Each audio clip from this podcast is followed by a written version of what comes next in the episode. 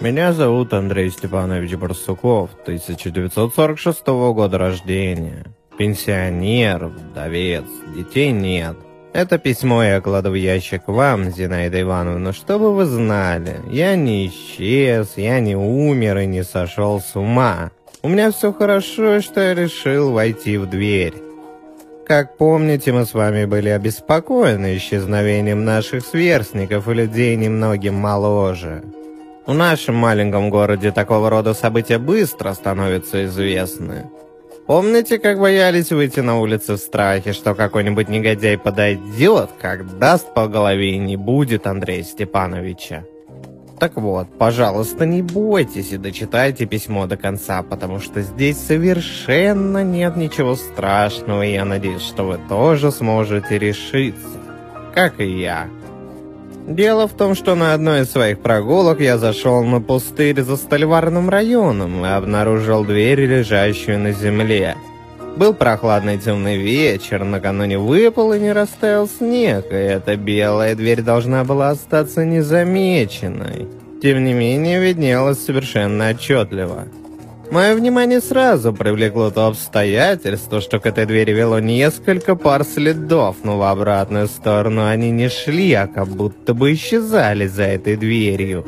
Я сразу подумал, что там, возможно, находится погреб или бункер, но когда я попробовал поднять ее за ручку, то увидел только мерзлую землю и жухлую траву.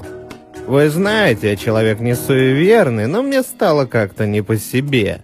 Положив дверь на место, я оттуда быстро ушел. Несколько дней я старался держаться от пустыря за столеварным подальше. В это время вы мне рассказали о том, что куда-то исчезла еще одна наша добрая знакомая Зоя Никитична. Это было довольно необычно, учитывая, что последние несколько лет она не вставала с постели.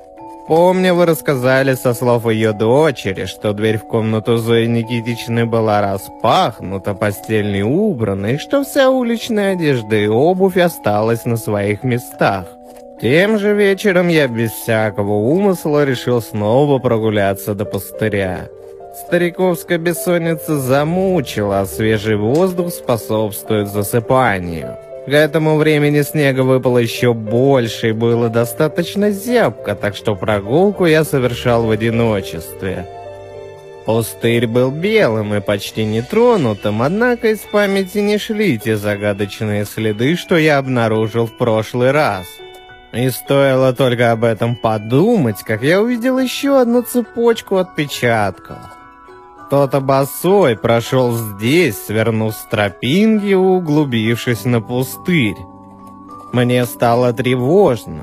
Я тут же припомнил ваш рассказ о Зое Никитичне, и тогда я отправился вдоль следов, понимая, что, возможно, мне предстоит увидеть там, где они закончатся.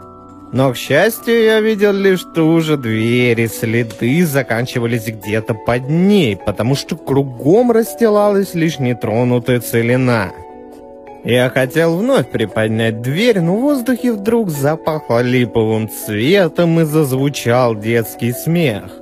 Возможно, мне следовало бы испугаться, но я вдруг осознал, что давно не чувствовал себя настолько хорошо, точно с плеч слетели лет двадцать пять, если не все тридцать. Я огляделся по сторонам. Запах липового цвета не исчезал, и смех прозвучал снова, но теперь я отчетливо понял, что исходит он из подлежащей на земле двери. Здесь вы, возможно, посчитаете, что я совершенно с ума сошел на старости лет, но прошу, читайте дальше.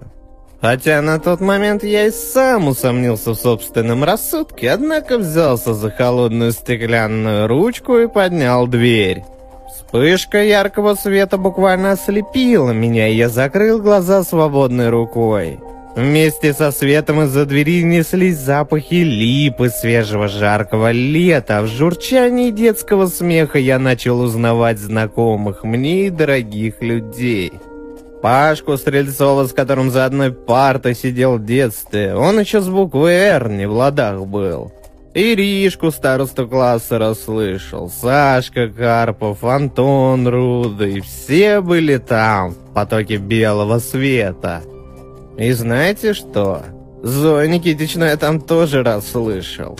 Зойку Синицыну, вернее, будет сказать. Самую красивую девочку в классе. Пишу вот и краснею. А главное, что они меня узнали. «Андрей!» Кричали хором и смеялись. «Андрюшка, давай к нам в мяч погоняем!» И звонкие удары ногой по мячу я слышал, и щебет купающихся в песке воробьев. Отняв руку от глаз, я зажмурился, но потом свет, кажется, немного померк, а может быть, это я привык к нему. И тогда мне показалось, что я начинаю различать в нем силуэты. Проступил горизонт и футбольные ворота. Помните, когда-то здесь, на пустыре, мы все лето проводили, играя в мяч, так что матери дозваться не могли. Увидела силуэты детей, махавших мне руками. Я чего-то испугался того, что могу разглядеть дальше, и уронил створку. Сияние стихло, ушло летнее тепло, его запахи, а я вдруг продрог до самых костей. Посмотрел на часы. Была половина первого ночи. Получается, я здесь простоял целых полчаса. С трудом разогнувшись, я побрел домой. Ох, да немало же меня ночью колено. Ваша мать, конечно, немного успокаивала, но в него точно раскаленный пруд вкручивали. Маялся я до утра, все вспоминал школьные годы, друзей, как в пионеры посвящали. Все вспомнил, и мечты, и надежды. Никогда на ум не шло, а теперь вдруг нахлынуло. Но особенно вспоминалась та молодая легкость во всем теле, которая охватила меня, когда я открыл дверь. Так до самого утра и промаялся, пока нога не отпустила. «Зинаида Ивановна, вы простите, что я к вам крайние дни редко заходил. Это я все по ночам до пустряка валял. Дверь-то она была там, вот только ни лето, ни детство за ней не оказывалось.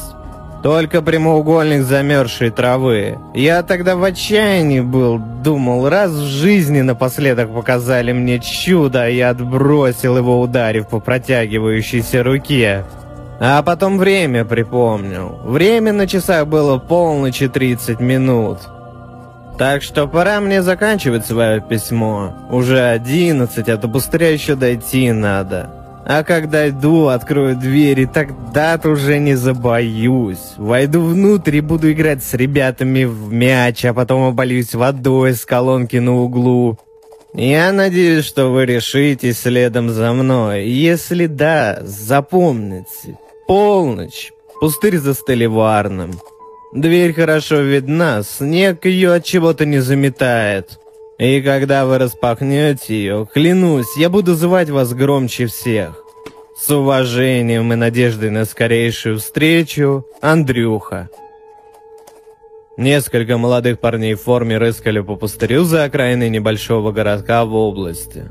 Была весна, и снег вовсю таял, обнажая камни, рыхлую темную землю и то, что зимой казалось простыми сугробиками, не вызывавшими никаких подозрений у местных.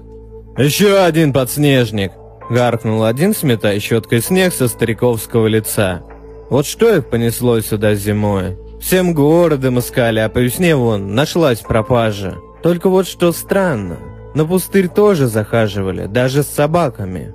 Не нашли тогда, и улыбаются они все как один. Без зубы, с железными коронками, со вставными челюстями. Улыбаются так точно дети при виде мороженого. Вздохнув, парень выпрямился в полный рост, хрустнул пальцами и помахал обеими руками, подзывая к себе коллег. Никто из них не заметил, как в талом весеннем воздухе вдруг повеяло сладким липовым цветом.